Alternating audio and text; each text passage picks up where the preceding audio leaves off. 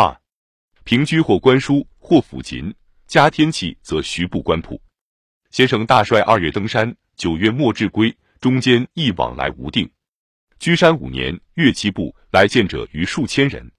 既有讲堂，则有讲义。一两人对面谈话有语录，多人群集一堂，则有讲义。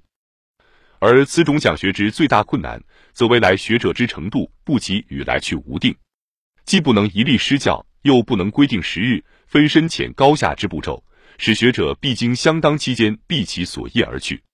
在此情形下，产生讲学家的诸路两大派。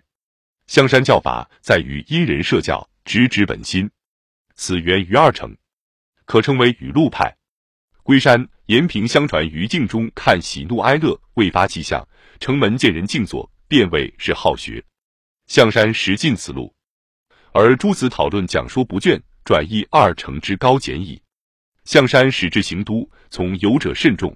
象山能一一知其心术之微，言中其情，多至汉下。亦有相距千里，素无雅故，闻其盖而尽得其为人者。陆学教人精神在此，而诸子则想选定几部最重要的书本。此意源于二程，由晋伊川。此派可称为训诸派。语录派长于活的指点，训著派则在使人有轨迹可循。语录派在于分别指示，各自参悟。故其精神向理，而无一定的格套。训著派则向外求索，共同有一个自浅入深、由简到繁的门径与规模。如引和进见伊川半年后，始得大学，悉明看。先为此述书下明白确切的训著。宋人皆有志为六经所新著书。王安石诗书周礼三经新意颁于天下，一面为学校诵读之教本，一面为科举取士之标准。此下如成伊川、一传等，皆从此风气来，直至诸子而及其大成，好让学者各自研读。此即补学校教育之一段功能也。补讲堂教育之缺陷，另有小学为幼年家庭习行，亦所以补讲堂教育之未备。向善年土卫先生与惠翁门徒俱盛，亦各往来问学。惠安门人乍进先生教门不同，不予解说无益之文义，无定本可说，猝然莫之所适从。吾何辞去，归与师友，往往又失其本旨，遂使惠翁之疑。此两派流传各有所示。诸子的四书集注遂为元代取士准则，原名考试程式，大抵第一场经义。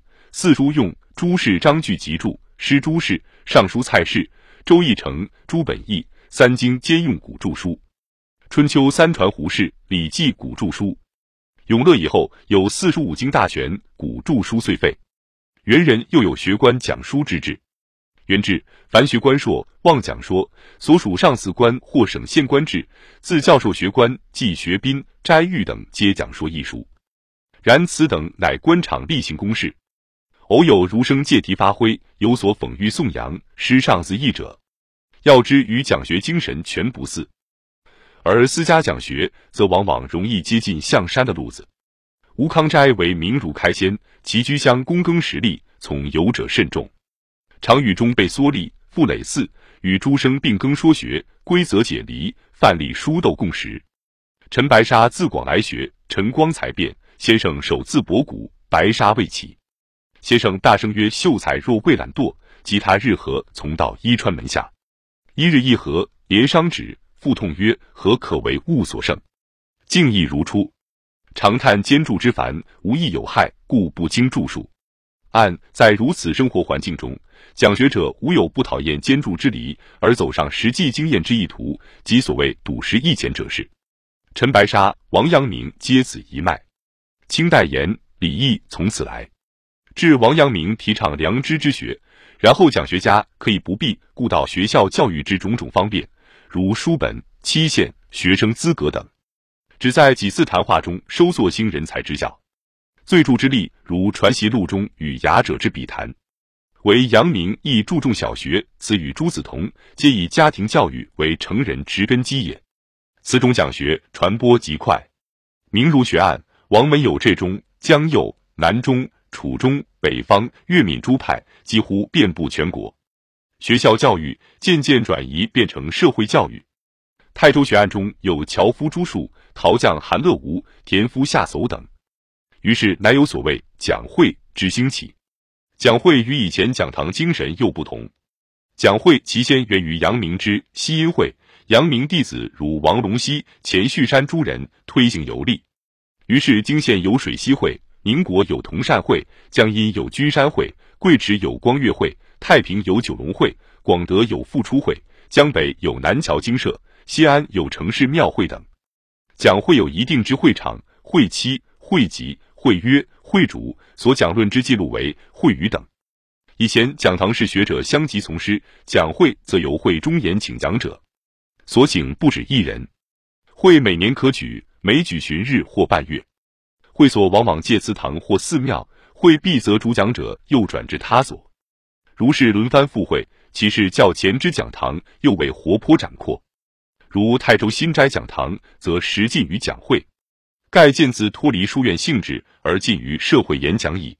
资江宋明学者讲学变迁列意简表如字：一、私人寺庙读书，如范仲淹、胡院等；二、书院，此系私人学术性质，如孙复泰山书院、周行几福祉书院等；三、周学，此系由私人设教渐变为地方政府之公立学校性质，如应天书院等事；第四、太学。此由地方学规至上推至国学，如胡院之主教太学士。以上自私人书院之太学为一线，属学校之进展，为政治不上轨道，此线之进展即告终止。五、私人讲学之第一期如二成，私人讲学为学校之变相，与前一系统不同。六、私人讲学之第二期如朱、陆，两期之不同处，主要在同时所及门徒之多少。而影响基于其他。七、私人讲学之第三期，如阳明弟子之讲会，此期讲学与前期不同处，在完全脱离学校气味，变成纯粹之社会公开讲演与集会研究性质。以上四人讲学之三期为另一线，属学会之进展。因社会学风逐步扩大、逐步普遍，而此线之进展亦逐步膨胀。